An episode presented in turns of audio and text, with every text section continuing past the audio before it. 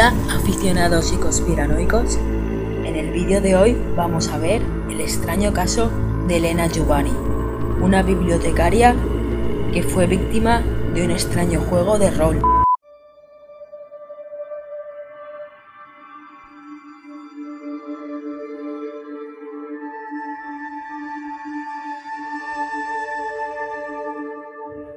La formiga es va despertar. Va obrir els ulls a poc a poc i va estar estirant un per un cadascun dels seus parells de potes. Que bé que havia dormit. I quin somni més agradable. Elena Giovanni era una periodista, bibliotecaria y escritora mataronina, vinculada a la actividad cultural y social de la comarca. Había iniciado su carrera profesional haciendo prácticas en el PUN del Maresme, en la televisión de Mataró y en la librería Robafabes de la capital de Maresme. Desde el año 2000 trabajaba como bibliotecaria en Set Menat, donde se encargaba de la sección infantil. A raíz de este nuevo trabajo fue a vivir sola a un piso del barrio de la Creu de Sabadell. Desde entonces empezó a colaborar con la sección Naturaleza de la Unión Excursionista de Sabadell. El 17 de septiembre de 2001, Elena encontró en el portal de su casa una botella de horchata y unos pastelitos con una nota escrita a mano. Estaba trabajando en el restaurante, pasé por ahí a ver si me veía y me dijo, oye, he encontrado que me han dejado una horchata y unas pastas y ¿habéis sido vosotras? Y yo dije, no, no, yo no he sido y no sé si ha sido la mamá, no sé, pero que yo sepa no. La nota decía, Elena, sorpresa, pasábamos por aquí y hemos dicho, a ver, Elena, ¿qué se explica? ¿Somos? Te llamaremos, a comérselo todo. Estaba buscando quién podía haber sido porque ella no, no tenía ni idea. Pensaba, hostia, ¿qué, ¿quién habrá sido? ¿Quién me habrá dejado eso? La horchata era su bebida preferida y el autor de la nota debía de saberlo. Elena no se la bebió ni tampoco se comió las pastas. Días después, el 9 de octubre, encontró un nuevo obsequio en la puerta de su casa, esta vez zumo de melocotón, de la marca Granini, acompañado de una segunda nota. El manuscrito decía lo siguiente. Elena, ante todo, esperamos que te tomes esto con el mismo sentido del humor que nosotros. A la tercera revelaremos el misterio. Muy seguro te echarás unas risas. Nos gustaría mucho volver a coincidir en una excursión de la UES. Ya lo hablaremos. Ahora vamos a ver si encontramos un lugar bueno, bonito y barato en Sabadell para perfeccionar el inglés. Ah, buen provecho. No nos hagas un feo, ¿eh? En la tercera ya nos invitarás tú. Sin duda, besos. Aquel día me dijo, dice, dice, hoy me encuentro muy mal. Digo, ¿qué te pasa? Dice, no sé, dice, me he tomado un zumo. Y para mí que estaba caducado, me dijo que si podía salir un momento, que se iba a la farmacia. Y yo nunca pensé que se tomara un zumo, un zumo envenenado. Uh, tuvieron que venir a buscar, era incapaz de coger el coche por ella misma. Pienso que ella sabía a quién le hacía este anónimo y se lo tomó inocentemente. Esta vez Elena sí probó el zumo, pero al hacerlo se encontró indispuesta y no lo terminó. Intrigada, encargó un análisis en el laboratorio de Sabadell, donde se detectó que el zumo contenía benzodiazepina, un tipo de somnífero.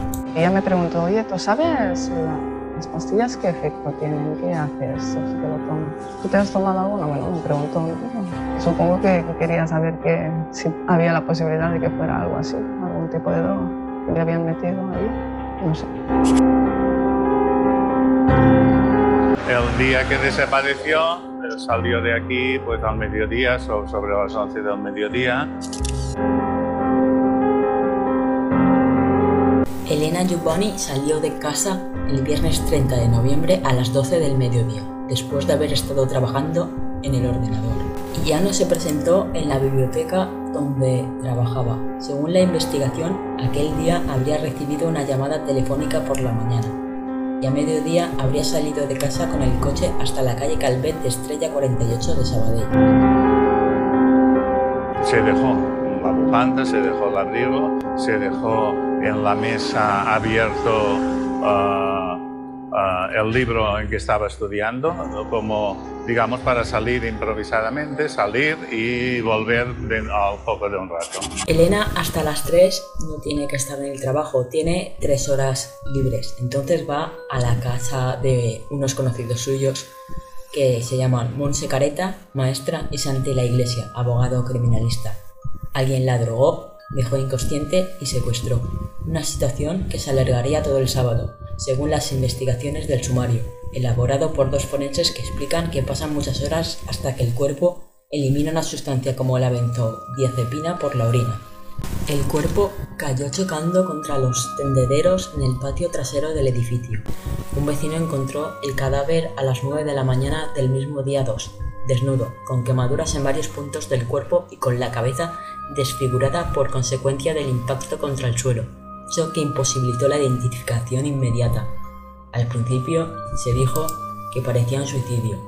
Mi hija sa- salió de su casa un viernes al mediodía. El sábado tenía que venir a comer conmigo y después ir a, a Mollet en casa de una amiga. No vino a comer, no fue a casa de esta amiga. Al día siguiente que tiene que ir a trabajar, llamo a la biblioteca. Me dicen que no está, pero que el viernes tampoco estuvo. Hacemos una, una primera denuncia a la policía de Sabadell. Entonces, después de hacer sus comprobaciones, me aseguran ah, que está muerta. Y en aquel momento me dicen que se ha suicidado. La familia nunca creyó que se había suicidado. Era una joven llena de alegría y de muchos proyectos para la futura vida que quería tener. Pero aunque la policía sabía perfectamente que se trataba de un crimen, dejó que todo el mundo se creyera esta hipótesis para seguir investigando con tranquilidad hasta que hace nueve días detuvo a una amiga de la víctima, una maestra de 26 años de Sabadell. El 12 de febrero de 2002, Montserrat Careta fue detenida como presunta autora del crimen. Fue enviada a prisión preventiva sin fianza en la prisión de Guarras de Barcelona. En su piso se encontraron dos botes de Noctamid, un psicofármaco de efectos hipnóticos contiene benzodiazepina, la misma sustancia que se había encontrado en el cuerpo de la víctima. La Policía Nacional también localizó una caja de cerillas como la que se había encontrado en la azotea. Supuestamente habían intentado quemar a Elena. Durante su estancia en prisión, Careta siempre defendió su inocencia a través de las cartas que enviaba a familiares y amigos. Del.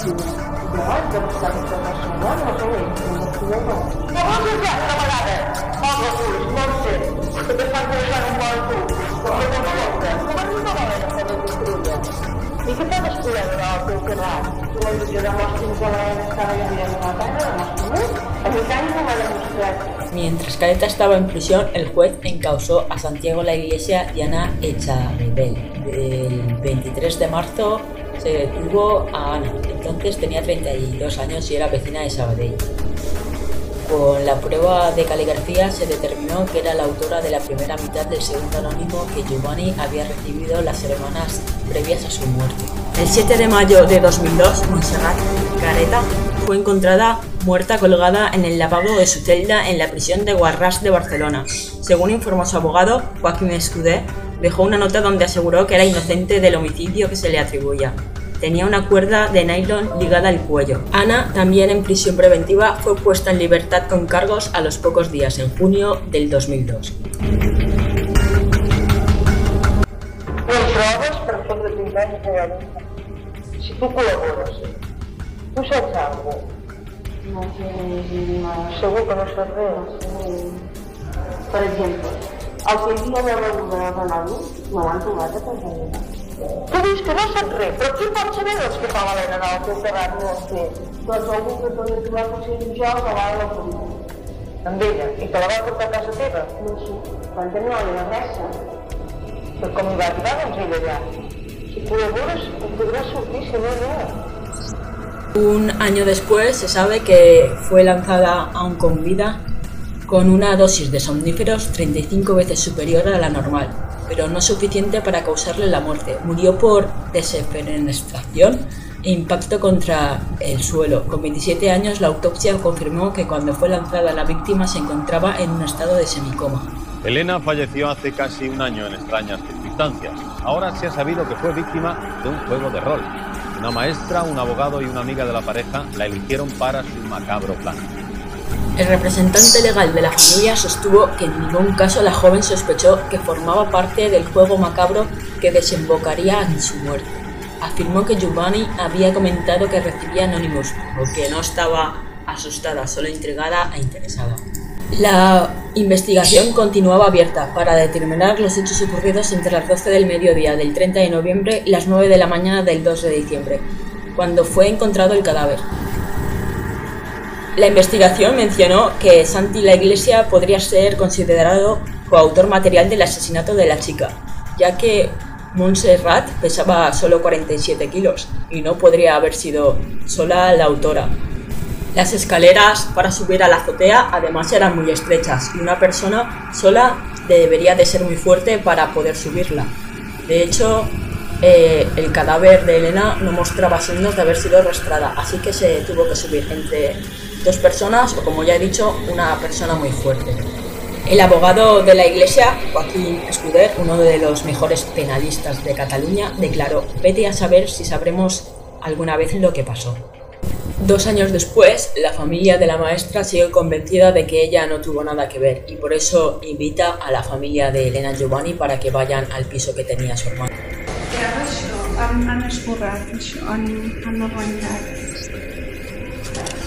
La madre de Elena se da cuenta de un importante detalle. En el buzón alguien ha borrado el nombre encima de Monse. Eh, esa es la casa donde arrestaron a la maestra. La hermana enseña la casa para poder buscar pruebas de que su hermana es inocente. En esa mesilla de noche es donde se encontró la caja de somníferos.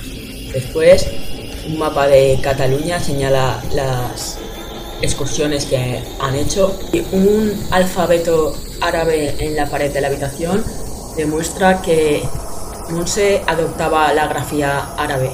Después nos muestran el teléfono desde donde se llamó a Elena esa mañana. Y finalmente los libros que tienen la maestra y la bibliotecaria en común, con los gustos afines.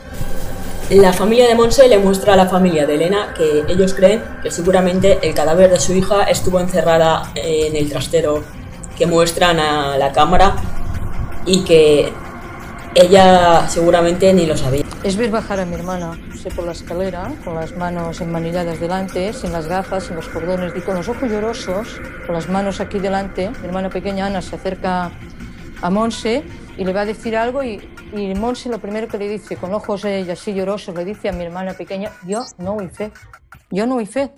La mirada tan, tan serena, pobrecita, que decía, mamá, créeme, y créeme, y yo la creía porque es la verdad. A ver, yo solo quiero saber por qué han detenido a mi hermana, por qué mi hermana no está en la calle, por qué Monse está detenida, porque, a ver, es muy lógico, yo quiero saber. Le digo a Santi, si te parece bien, que tú y yo mañana vayamos a hablar con el juez, que nos explique por qué ha detenido a Monse. La actitud de Santi en aquel momento es cruzarse de brazos y decir no. Yo ya no puedo, volver a hablar con mi hermana. Ni siquiera se puede producir un vis a vis familiar sin que esté presente mi cuñado. Nunca más yo he podido hablar a solas con mi hermana. Santi es la pareja de Monse. También es miembro de la Unión Excursionista y está en el grupo de Elena. Es su primer novio y como tal siente está muy enamorada de él.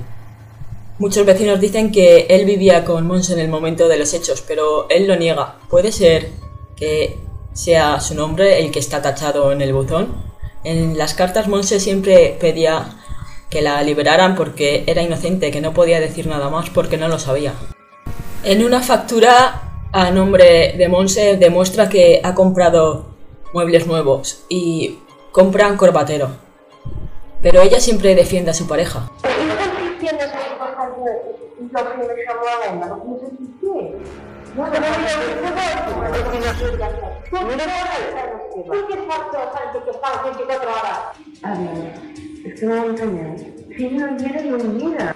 Cobert les teves espatlles. No has escoltat que li cobert les espatlles de los Santi. No vols. Y Mi cuñado desde el principio han querido implicar a Monse. Pero la actitud de, de mi cuñado ha sido muy sospechosa. Monse y Santi se iban a casar en unos meses. Santi llega a estar imputado, pero nunca entra en prisión. La tarde en la que desapareció Elena, Santi estaba trabajando en su despacho y niega totalmente estar relacionado con el crimen. Pero tanto a la familia de Monse como a la de Elena le quedan muchas dudas. Parece que especialmente se con la careta, que también escribía o tenía inquietudes literarias. excepto el roce este que se ve que hubo con Ana. Y Por que- ahí había un tal Xavi Jiménez que, bueno, le tiraba los trastos a, a mi hermana. y- Una noche de estas que salieron, pues intentó acercarse más a ella y ella pues también le dijo que no, que no le interesaba ir a más, pero la amistad pues podía estar. Lo que pasa que sí que a raíz de esto Elena empezó a desconfiar de este chico y que le había parecido verle pues cerca de su casa o que le había parecido como que la estaba vigilando un poco. Sí, de hecho sabemos que hacia septiembre, creo que era, por las fiestas de la Creu Alta, salieron a tomar algo Elena con Isabel Valls, juntamente con Xavi Jiménez y Jaume Sandeí, que tomaron una horchata y bueno, que habían hecho alguna salida así, pues, en grupito, juntos y tal. Nosotros estamos eh, convencidos de que detrás de este asesinato hay no una persona, sino un grupo de personas. O sea, el mismo juez decía, esto lo archivo porque no me están apareciendo cosas nuevas, pero que quede claro que las personas que han estado imputadas y algunas que todavía no lo han estado, pero que se las está investigando, mm, en absoluto son, pueden considerarse inocentes eh, respecto a este crimen. haciendo de.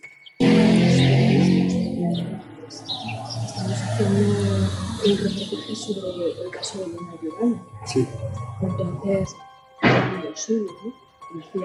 No quiero hablar de ese tema.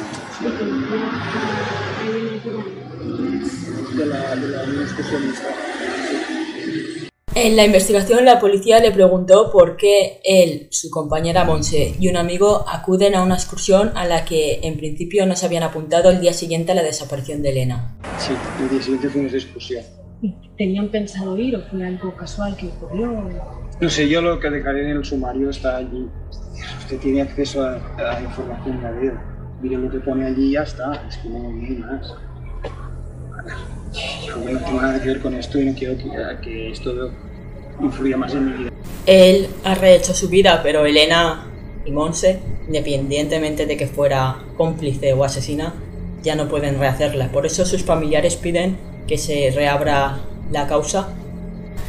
Está claro que alguien atrajo a Elena hasta la casa de Monse, la drogó con somníferos y estuvo en coma durante todo el fin de semana. Finalmente la subieron a la azotea, pero debió de ser entre dos personas o una persona muy fuerte, lo que descarta a Monse. La rociaron con colonia e intentaron pegarle fuego, pero no ardía. Solo le produjo quemaduras en la parte donde había estado la ropa interior y cuando estaba ardiendo la lanzaron por la azotea. Se encontró un líquido blanquecino en la vagina de Elena, pero no se pudo determinar que era semen. Lo que está claro es que los asesinos de esta chica continúan en libertad. ¿Qué pensáis vosotros? ¿Que fue Santi? ¿Que fue Ana? ¿Pensáis que había más gente? ¿Realmente creéis que es un grupo de rol o una secta, como se ha dicho? Incluso se ha hablado de una película snuff.